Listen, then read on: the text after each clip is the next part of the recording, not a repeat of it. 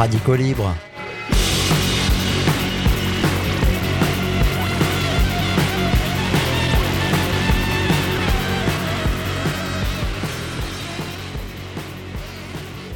Bonjour à tous, vous êtes toujours sur le 107.3 de Radio Alpa pour une émission intitulée Radicaux Libre dont les derniers opus sont disponibles euh, sur la page de l'émission Radicaux Libre sur le site radioalpa.com. On aurait pu vous parler du pain et des jeux. Alors que le pays est en proie à une révolte que d'aucuns veulent voir tourner en révolution, les médias servent de relais aux jeux qui détournent l'attention. Cette semaine, le point d'orgue a lieu aujourd'hui, samedi 6 mai pour les auditeurs du direct. C'est le couronnement du roi du Royaume-Uni. Hmm, des reportages avant, des reportages pendant, bah il y en aura sûrement après, et des reportages après avec des émissions spéciales pour voir en direct le gaspillage d'un pognon de dingue.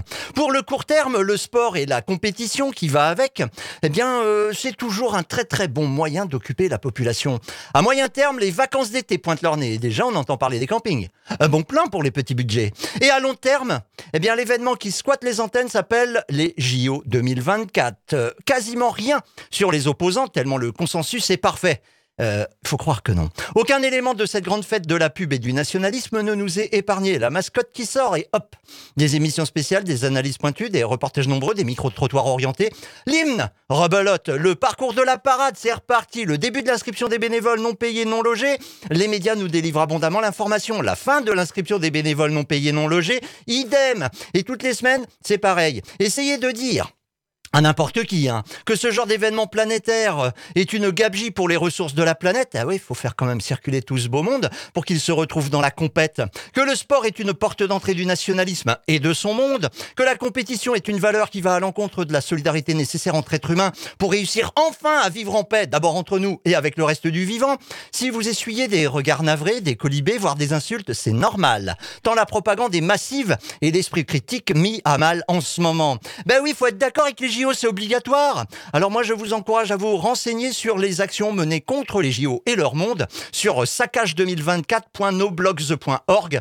Saccage2024.noblogs.org. Le saccage, il n'est pas de la part de ceux qui ne veulent pas voir les JO, mais plutôt de la part des JO.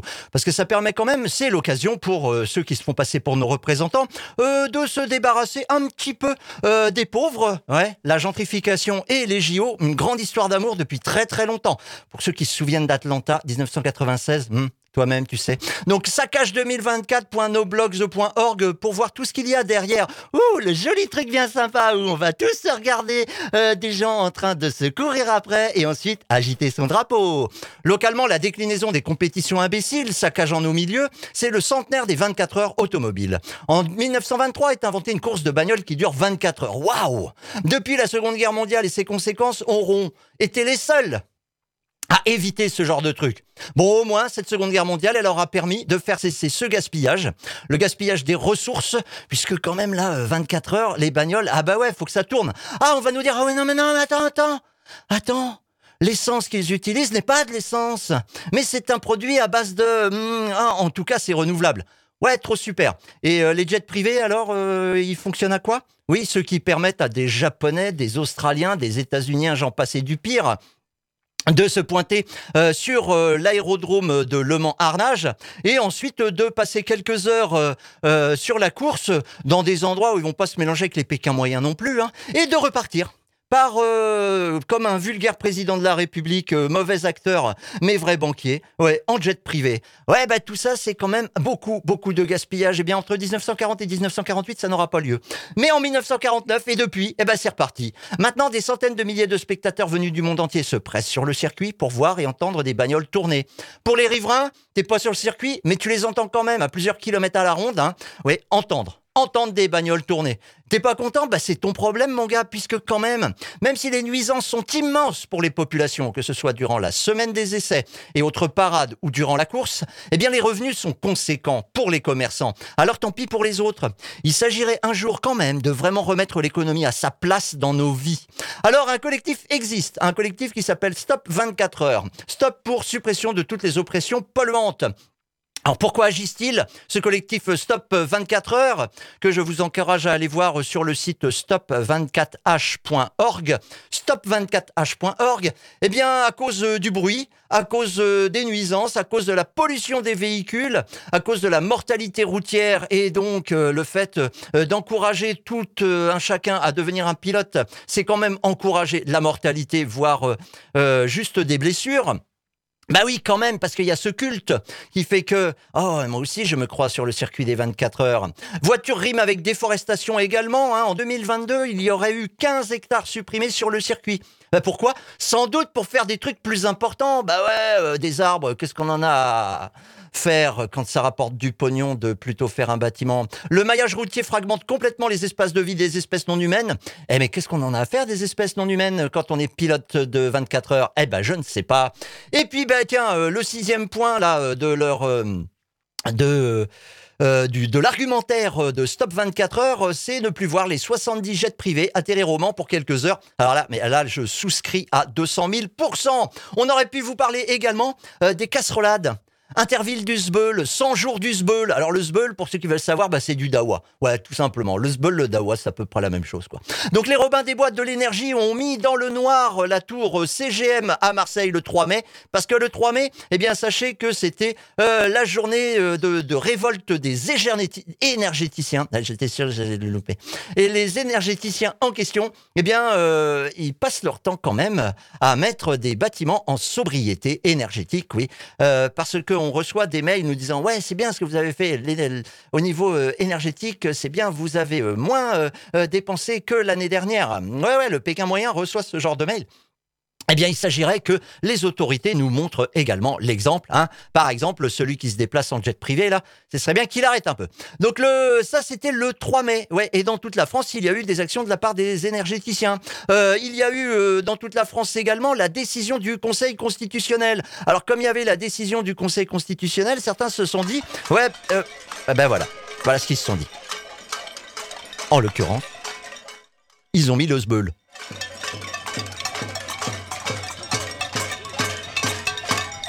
Ou le dawa, vous, vous faites comme vous voulez. Hein.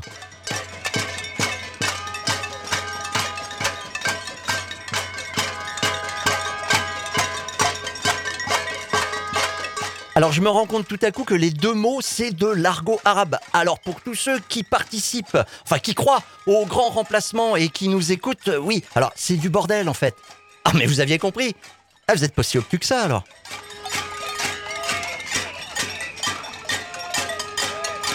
Donc dans toute la France, ça a eu lieu parce que ben, devinez ce qu'a décidé le Conseil constitutionnel. Conseil constitutionnel formé de neuf sages qui, pour la plupart, sont sages ben, parce que justement, ils ne vont jamais en opposition euh, par rapport euh, au gouvernement. Eh oui, ben, les neuf sages en question ont dit non, non, le RIP là, euh, le référendum d'initiative partagée, déjà, ça s'appelle RIP. En anglais, ça fait Rest in Peace quand même. Hein bon, du coup, c'est enterré systématiquement. Eh ben, vous demandez pas pourquoi C'est par neuf sages. Euh, c'est les neuf sages qui doivent donner leur avis sur le sujet. Donc un RIP qui avait pour but de voir s'il euh, n'était pas possible de faire un référendum sur les 64 ans, là. la réforme des retraites qui veut qu'on bosse de plus en plus longtemps et que pour les plus pauvres, bah, ils crèvent au travail, puisque statistiquement, 5% 25% euh, pardon, des 5% les plus pauvres n'atteignent pas cet âge de 64 ans. Donc voilà, ce sera autant de thunes de ne pas dépenser euh, pour la sécurité sociale. Oui, c'est la sécurité sociale qui paye. Alors du SOPT, lui, euh, le ministre du Travail, le mercredi 3 mai, bah, il a été casserolé. il a été casserolé et il est casserolé systématiquement, le pauvre, donc il est obligé de se planquer. Il est obligé de prendre à peu près les mêmes chemins que moi tout à l'heure dans les couloirs de la MJC pour arriver à Montport. Bon, ça lui fait gaspiller un petit peu plus de, pétrole, euh, d'essence en l'occurrence, mais euh, il s'en fiche parce qu'il va se retrouver avec des gens. Waouh Regardez les images. Il y a que du costard cravate. Euh, entre costard cravate et ils sont super contents de se retrouver et dehors des gens qui tapent avec de la chasuble pas forcément en uniforme oui parce que le costard cravate est un uniforme pas forcément en uniforme. On voit une certaine diversité que l'on ne retrouve pas chez les costards cravates. Sinon bah le jeudi 4 mai au lycée de Sainte en Charente-Maritime eh bien Macron et Papendiaï et Carole Grandjean ont aussi été accueillis. Euh, il y a eu également dans la nuit du jeudi 4 au vendredi 5 l'entrée du bâtiment du MEDEF à Lyon qui a été murée par des maçons anonymes, qui rappellent par là l'influence aussi des syndicats patronaux sur le gouvernement actuel. Euh, à propos de syndicats de patrons, il y en a un, la CGPME, qui propose de faire euh, des manifestations sur les périphes. Oui, alors ça se fait déjà, ça s'appelle des blocages. Mais bon, on peut pas demander à un syndicat de patrons de savoir comment la population se révolte. Le samedi 6 mai, plusieurs appels à des manifestations régionales. Dans le coin, c'est à la Baule, à Lyon, etc. Enfin bon, voilà. Il se passe encore des trucs, il se passe encore des trucs, même si euh, bah, les, nos gouvernants veulent faire croire qu'il ne se passe rien et que euh, dans les médias, eh ben, on a surtout des choses sur ce que je vous disais tout à l'heure, euh, du pain et des jeux. Ah, des jeux, des jeux, des jeux. Ah, puis ça continue, parce que le 8 mai, déjà à Pessac, dans la région bordelaise, rendez-vous à 11h pour accueillir Bérangère Couillard, secrétaire d'État de je ne sais pas trop quoi, qui a déjà eu un accueil euh, musical cette semaine à Rennes. La pauvre, elle se retrouve, elle, sur le terrain, beaucoup, et elle est beaucoup accueillie. Il y en a d'autres qui sont planqués, mais planqués en veux-tu, en voilà. Le 8 mai, toujours Emmanuel Macron à Lyon pour rendre hommage à une figure de la La figure de la résistance, c'est Jean Moulin qui fut le premier président du Conseil national de la résistance. Alors ce conseil a produit un programme en plein conflit, hein, c'était en mars 1944, pour préparer l'après-conflit, l'après-deuxième guerre mondiale. Un programme intitulé Pour les jours heureux. Dans le programme, euh, eh l'économie était remise à sa place, la démocratie était élargie et était inventé un système de sécurité sociale pour tous. Et dans l'une des réformes nécessaires au sortir de la guerre eh bien, l'idée, c'est de créer, je cite, une retraite permettant aux vieux travailleurs de finir dignement leur jour. Et c'est sans aucune honte, ça j'en suis sûr, que le vrai banquier qui accélère sans scrupule la destruction des services publics va rendre hommage à Jean Moulin. Le comité d'accueil s'organise, ça se passera le 8 mai. Alors plus près de nous, le 8 mai, il y a un certain Éric Zemmour.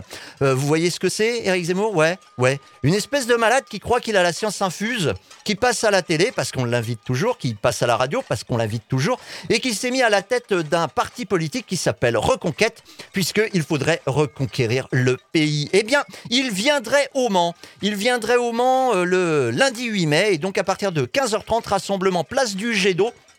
Euh, bah, pour l'accueillir. Alors pour les euh, signataires, bah, il y a l'UDCGT, le Collège féministe Le Mans, collectif antifasciste de la Sarthe, la CNT, le Récif qui a un réseau contre les idées fascisantes, l'UNEF, l'Allumette, etc. Donc ça se passe le lundi 8 mai à partir de 15h30. place du d'eau au Mans. Et le mardi 9 mai, eh bien, le rendez-vous, lui, il est à 16h30, euh, librairie Bulle, espace bis, c'est-à-dire 16 rue Saint-Martin, pour manifester contre la venue d'Édouard Philippe. Vous vous souvenez, Édouard Philippe, ancien Premier ministre d'Emmanuel Macron, président du parti Horizon, qui fait partie de Ensemble, avec Renaissance, le parti présidentiel, qui a changé de nom, puisque La République En Marche, ça avait un petit peu trop de casserole. Eh bien, je lis l'appel paru sur sarthe.demosphère.net, empêchons sa séance de dédicace, faisons-la annuler et troublons-la si elle est maintenue, casserolade, redécoration, pancarte, banderole, craie, etc etc. Rendez-vous 16h30, euh, librairie Bulle, espace bis, 16 rue Saint-Martin. On aurait pu vous parler également de la contrôleuse générale des privations, des lieux de privation de liberté. Mais comme on n'a pas le temps, on le fera la semaine prochaine. On parlera de, Laurent Nunez. Euh, on aurait pu vous parler de l'IGPN, c'est pareil. On aurait pu vous parler de qui? Eh bien, euh, de Marlène Schiappa. ah, Marlène Schiappa et le fonds Marianne. Ah, bah, ça a l'air fantastique, ça. Mais du coup, comme on n'a pas trop le temps, on aurait pu vous parler de la sécheresse. C'est la même chose. Alors, finalement, on préfère vous parler d'écofascisme. Ouais, parce qu'on avait commencé l'autre fois, puis on n'avait pas vraiment terminé. Alors du coup, là, on va continuer. Le samedi 25 février, nous étions à l'Allumette, le centre social autogéré du Mans, situé 5 rue de la Marne dans le quartier de Pontlieu, qui fait d'ailleurs des permanences les mercredis et samedis de 14h à 19h et des activités les autres jours. Hein, pour euh, y rencontrer, qu'est-ce qu'on faisait le samedi 25 février à l'Allumette, cette rue de la Marne? Eh bien, on, est, on allait rencontrer Étoine Dubio, qui euh, du coup là euh, se présente lui-même. Je m'appelle Antoine Dubio, je suis euh, doctorant en géographie, je travaille sur l'histoire des, mouvements écologistes, je suis doctorant à l'Université de, Genève en, Suisse, et euh, j'ai aussi un engagement euh, politique qui m'a mené à travailler sur la question de l'extrême droite et des rapports notamment entre extrême droite et écologie depuis plusieurs années. Ben voilà. Et à partir du livre qu'il fit paraître en 2022 aux éditions Grévis, un livre intitulé Écofascisme, au pluriel, Antoine Dubio a bien voulu répondre à nos questions. Nous avions vu la dernière fois un petit historique du mot qui servit dès la montée de l'écologie politique dans les années 1970 et que les écofascismes décrits par l'auteur relèvent pour un pan de la fascisation de l'écologie et euh, l'une des portes d'entrée des idées autoritaires pouvait être la fragmentation du discours écologique. Voilà ce qu'on avait vu avec des groupes parfois opposés sur les sources de la destruction de nos milieux de vie. Alors à propos des récits plus complémentaires que divergents sur l'origine de notre crise écologique. On peut citer l'Anthropocène, qui serait l'ère de la toute-puissance des humains, euh, une toute-puissance qui ne tient pas compte des rapports sociaux et du statut des exploiteurs et des exploités, mettant tous les êtres humains sur un pied d'égalité. Aussi, d'autres courants écologiques plus marxistes ont créé le concept de capitalocène, incluant donc la recherche du profit maximum par la production et la vente de marchandises en quantité industrielle dans l'équation de la destruction de nos milieux de vie. D'autres encore pointent du doigt la technique et donc l'imposition de l'industrie et des combinates, créateurs s'il en est de euh, gaspillage en énergie et en ressources, ce qui donne le technocène. Pour les courants anticoloniaux, le plantationos, le plantationnocène. Dans son ouvrage euh, Une écologie décoloniale, Malcolm Ferdinand, qui a vécu en Martinique, donc dans les Caraïbes, euh, jusqu'à ses 18 ans, propose de construire un monde soutenable écologiquement car débarrassé du racisme. Je cite Construire ce navire-monde exige une écologie décoloniale qui euh, destitue la constitution coloniale de l'Anthropocène pour ouvrir l'horizon d'un monde. Il ne s'agit pas d'en finir avec l'humanisme, mais d'en finir avec cet humanisme sordidement raciste dénoncé par Aimé Césaire et profondément misogyne décrié par Olympe de Gouges et Sylvia Winter. Cette même tradition qui en vient à homogénéiser et renier l'animal. Il ne s'agit pas d'en finir avec l'universel, mais d'en finir avec cet universalisme vertical qui érige l'Occident en mesure de toute histoire et culture. Celui qui surplombe, qui assoit et qui domine à la faveur d'un universel vraiment universel. Donc remplacer cet universalisme euh, vertical qui fait quand même une hiérarchie à un universel vraiment universel. Comme l'imagine Souleymane Bachir Diagne, un universel qui rassemble, qui écoute et qui célèbre la rencontre. Donc l'une des portes d'entrée des idées fascistes, c'est cette fragmentation qui fait que certains vont finalement se retrouver à s'opposer, voire à hiérarchiser les différentes sources de euh, ce qu'on appelle la crise écologique.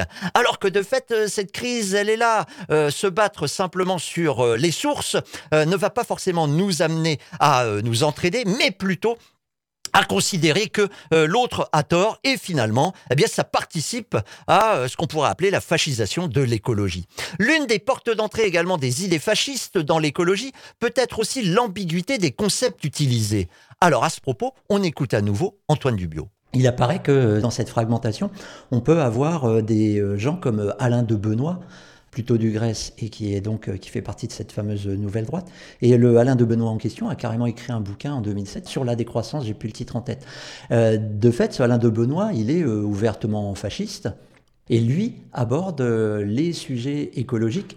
Donc ça voudrait dire qu'il pourrait y avoir une ambiguïté à partir du moment où on parle d'écologie, si on ne se situe pas politiquement, cette fragmentation du discours pourrait créer une ambiguïté pour ceux qui écoutent le discours.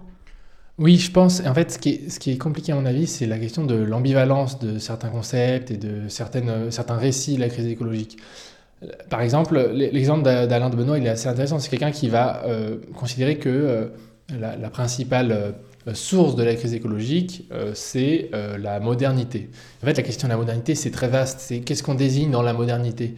Il y a des gens qui vont plutôt désigner tout ce qui sont les infrastructures modernes, donc les techniques médicales, on va dire, euh, l'agriculture industrielle, les systèmes de transport, euh, l'habitat aussi, etc. Ça, c'est une dimension, une conception, je dirais, via les infrastructures en fait de la modernité. Lui, Alain de Benoît, il va, il va, considérer les infrastructures, mais il va aussi considérer toute la dimension sociale, toutes les valeurs aussi modernes considérer notamment que euh, les droits sociaux sont allés trop loin sur un certain nombre de plans. Alors quand je dis droits sociaux, il faut vraiment faire ça au sens très large. Euh, donc les mouvements antiracistes, féministes, euh, les mouvements sociaux émancipateurs en général, en fait, seraient allés trop loin dans la remise en cause de l'ordre naturel censé organiser la société. C'est là que c'est intéressant, enfin, de voir comment en fait ce, type de discours arrive à séduire. C'est-à-dire que lui, il va pas dire il faut être raciste, etc. Évidemment, il, il, a bien conscience que dans l'espace public, il serait ostracisé en disant ça. Par contre, il va remettre en cause la société moderne, la modernité, et ça, c'est un discours qui peut, qui peut être séduisant en fait pour un certain nombre d'écologistes et c'est un discours qu'on a beaucoup entendu, de dire il faut rejeter le progrès, il faut rejeter la modernité. En fait, euh, c'est un peu compliqué des fois. Enfin, je veux dire, euh, il y a quelqu'un comme Alain de Benoît va tenir le même discours et pourtant il a des objectifs politiques qui sont quand même très différents de ceux que peuvent avoir des écologistes radicaux euh, issus de la gauche de la gauche, par exemple. Et en fait, c'est là qu'on voit qu'il y a eu des ponts qui ont pu être faits. Alain de Benoît, c'est quelqu'un qui a, créé des liens avec des anthropologues, des chercheurs, etc explicite, revendiquant explicitement de la gauche, mais qui en fait étaient intéressés par cette idée de rejet de la modernité, qui ne sont pas rendus compte qu'en fait ben, Benoît il avait une, autre conception de ce que c'est la modernité, il l'a rejeté pour des raisons politiquement divergentes. Quoi. Oui, parce qu'il existe chez les écologistes un courant technocritique qui critique le progrès, alors pas le progrès en tant que tel, le progrès normalement c'est ce qui nous permet de, vivre un peu mieux. Euh, maintenant, ce qui est présenté comme euh, le progrès, notamment lié à la technique, du coup quand vous parlez de pont, est-ce qu'il y a vraiment euh, des choses qui sont véritablement créées et pérennes, ou est-ce que c'est justement basé sur l'ambiguïté des propos, et de fait certains pourraient se faire avoir par le fait de discuter avec des Alain de Benoît ou des revues comme Limite ou des choses comme ça euh, en fait, ce que je désigne comme fascisation de l'écologie, euh, pour moi, c'est quand même un processus qui est assez marginal parmi les écologistes. Bon, des ambiguïtés dans la formulation du discours écologiste, il y en a beaucoup à mon avis. Mais finalement, des trajectoires individuelles qui vont conduire des gens d'une conception émancipatrice, même un peu floue, euh, vers une conception réactionnaire de l'écologie, finalement, c'est des trajectoires qui me semblent assez rares. Euh, mais c'est pas parce qu'elles sont rares qu'elles sont inexistantes. Donc déjà, c'est un premier, premier élément pour en parler. Et puis deuxième chose, c'est que euh, je pense qu'on est dans un contexte, enfin, je pense, on est dans un contexte d'aggravation de la crise écologique. Et finalement, des gens qui vont, euh, enfin, ça va devenir une offre politique, à mon avis, de plus en plus importante. Malheureusement, les, les, formes d'écologie réactionnaire. pour l'instant, c'est principalement le camp émancipateur qui s'en est saisi, mais j'ai peur que ça devienne attrayant pour toute une partie de la population, pour différentes raisons, et c'est là que ces différentes formes saillantes de, de fascisation écologique que j'essaye de lister dans le livre me semblent importantes. C'est-à-dire que finalement, il y a plein de portes d'entrée vers une conception réactionnaire de l'écologie. Là, on a parlé euh, euh, un petit peu de la décroissance, mais euh, il y a tout ce qui sont les théories de l'effondrement, sans dire que les théories de l'effondrement conduisent nécessairement à avoir une conception fasciste de l'écologie. Eh ben, il y a des interprétations qui peuvent euh, être nourri par ce type de théorie-là, avec un imaginaire apocalyptique de euh, guerre civile, raciale, etc. Ou alors il y a tout euh, une autre forme saillante de fascisation de l'écologie, ce sont les discours qui défendent une forme de régime autoritaire pour des raisons écologiques. Là, on rejoint la définition historique de l'écofascisme qu'on a évoqué tout à l'heure. et finalement, l'adhésion à ce que moi j'appelle l'écofascisme, en fait, peut venir de différents endroits et ça ne veut pas dire que toutes ces formes vont toujours converger entre elles, mais que voilà, il y a différentes portes d'entrée. Il y a différentes portes d'entrée et de fait, l'écologie réactionnaire, attrayante pour la population, peut euh, justement devenir attrayante à travers la collapsologie, le survivalisme, l'antimodernisme, on en parlait juste avant, ou la décroissance. Cela peut également passer par des concepts encore plus facilement appropriables comme la démographie. On écoute Antoine Dubio sur le sujet. Et parmi ces différentes portes d'entrée, il y a la fameuse bombe P dont on parlait dans les années 70, le fait qu'il y ait un peu trop de population. Et vous dites que euh, à partir du moment où euh, on rentre dans cette idée, euh, on en arrive à pouvoir avoir des conceptions un peu raciales de, de ceux qui sont en surnuméraire finalement. Oui, alors moi j'ai pas fait de je précise que j'ai pas du tout fait de les travaux euh, quantitatifs euh, pour savoir si on est trop nombreux, trop nombreuses, etc. Il y a des spécialistes de ça. Je me suis plutôt centré sur la manière dont euh, le discours existe dans l'espace public sur la démographie et l'écologie, et le fait qu'il y a un peu un cadrage systématique de la question écologique dans les grands médias par l'angle démographique. C'est-à-dire que dès qu'un expert ou une experte va arriver sur un plateau télé, on va lui poser la question est-ce qu'on n'est pas trop nombreux, trop nombreuses sur Terre? Euh, parce que c'est très appropriable en fait par rapport à remettre en cause le capitalisme et euh, faire tout euh, un travail historique sur la question. Bah, en fait, dire qu'on est trop nombreux, trop nombreuses, voilà, tout le monde comprend, on s'approprie facilement. Il y a aussi ce, cette espèce de culte du chiffre qu'on a actuellement. Les chiffres ne peuvent pas mentir. Donc là, dire des concepts comme la capacité de charge ou l'empreinte écologique, etc., ça permet de dire, ben voilà, on multiplie par temps, il n'y a pas assez, il faut faire quelque chose. Exactement, en fait, ça, ça, ça bloque tout autre type de raisonnement en fait. Euh, alors moi je ne suis pas du tout de ceux, celles et ceux qui disent qu'il n'y a aucun problème démographique. En fait j'en sais rien a priori, mais disons qu'effectivement il y a dans celles et ceux qui euh, ont accordent la priorité aux facteurs démographiques après réflexion, là je parle plus de la porte d'entrée pour s'approprier la question écologique, je parle de gens qui ont vraiment développé des théories dessus. En fait, on se rend compte qu'effectivement, ils vont cibler en fait, euh, certaines régions euh, du monde, notamment l'Afrique et l'Asie, qui auraient une démographie, je cite, galopante, et que ce serait euh, principalement la faute des populations de, ces continents-là, si la crise écologique, alors que ben, quand on refait, en fait, si on revient, si on reprend leurs outils d'impact carbone, etc., mais en fait, on se rend compte que c'est évidemment les plus riches et les occidentaux de manière générale qui ont l'impact écologique le plus important. Donc, si qui il y a un type de population qui est trop nombreux, trop nombreuse sur Terre, mais en fait, ce sont plutôt peut-être les Occidentaux, mais c'est jamais le discours qui va être tenu. Euh, ça va toujours être soit on est trop nombreux de manière abstraite, et là, on essaye de lisser un petit peu les responsabilités de tout le monde, soit il va y avoir une focale euh, euh, sur des populations racisées africaines ou, asiatiques. Et en fait, on se rend compte que les personnes qui ont pu, qui ont pu construire ce discours, en fait, avaient des biais politiques importants. Il y a notamment un, biologiste très connu qui s'appelle Garrett Hardin, qui avait écrit un article très important en 68, qui défendait en tant que scientifique l'idée qu'il y avait une surpopulation d'un point de vue écologique. En fait, quand il est décédé, on a découvert dans ses archives personnelles que c'était un pamphlétaire suprémaciste blanc en parallèle de sa carrière scientifique, avec un pseudo, etc. Et euh, voilà, donc en fait, c'est quelqu'un qui, dans son discours scientifique, avait un agenda politique très clair, mais qu'on n'avait pas décelé. Et donc finalement, il a réussi à diffuser son discours sur euh, la surpopulation euh, et ses biais racistes sous couvert de science. Ça a l'air pratique, la science, parfois.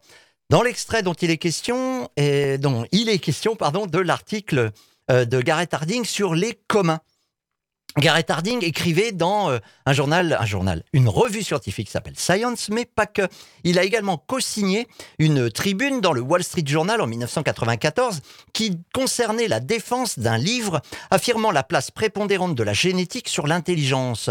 Donc, eh bien finalement, ça nous montrait que l'environnement, c'est-à-dire la culture que vous pouvez acquérir, comptait beaucoup moins que la génétique. Et dans cette tribune signée par Garrett Harding et 51 autres universitaires, présentés comme des spécialistes de l'intelligence qu'ils n'étaient pas toujours, on pouvait lire les différences ethno-raciales dans les courbes en cloche sont essentiellement les mêmes quand les jeunes quittent le secondaire que lorsqu'ils entrent en primaire. Pardon. Les Noirs de 17 ans ont donc des résultats en moyenne plutôt similaires à ceux des Blancs de 13 ans. On trouve également la plume de Garrett Harding dans The Social Contract et Chronicles, deux revues d'extrême droite dont le racisme se parait des vertus de l'écriture soignée, mais le racisme était quand même avéré. Dans ces articles, les articles de Garrett Harding euh, dans euh, cette presse, on retrouve la vieille question eugéniste si chère à des auteurs du début du XXe siècle euh, états-uniens comme Madison Grant, qui ont influencé une partie de l'intelligentsia états-unienne, même au-delà des idées, au-delà des cercles de l'extrême droite. Il faut donc réduire la population, d'après Garrett Harding, mais pour cela, gardons les meilleurs. C'est ce que disait également Madison Grant, et sacrifions donc les autres. On comprend mieux ses participations à la tribune qui a affirme l'intelligence des Blancs contre celle des Noirs. Ainsi, en lisant Garrett Harding, on croit s'informer sur l'écologie, puisque Garrett Harding est écologue, et comprendre que la population doit être réduite afin d'éviter la surreprésentation de la, surexploitation de la planète, alors qu'en fait, on lit un militant de l'inhumanité qui a pour but de réduire l'immigration pour protéger la blanchitude de son pays d'origine. Plus près de nous, en novembre 2022, l'association Démographes Responsables avait toute une tribune dans Le Monde, le journal, pour affirmer que, je cite, réduire la population contribuerait à l'atténuation du réchauffement climatique. Eh bien, devinez, cette tribune a de suite été utilisée par l'extrême droite pour pointer du doigt ceux qui sont en trop. La fascisation de l'écologie peut également passer par une critique de la démocratie. C'est ce que nous verrons la prochaine fois.